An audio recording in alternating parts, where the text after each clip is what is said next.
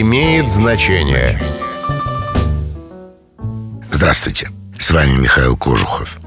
Медовый месяц. В 1747 году французский философ Вольтер написал труд под названием «Задик или судьба». В нем есть такие строки.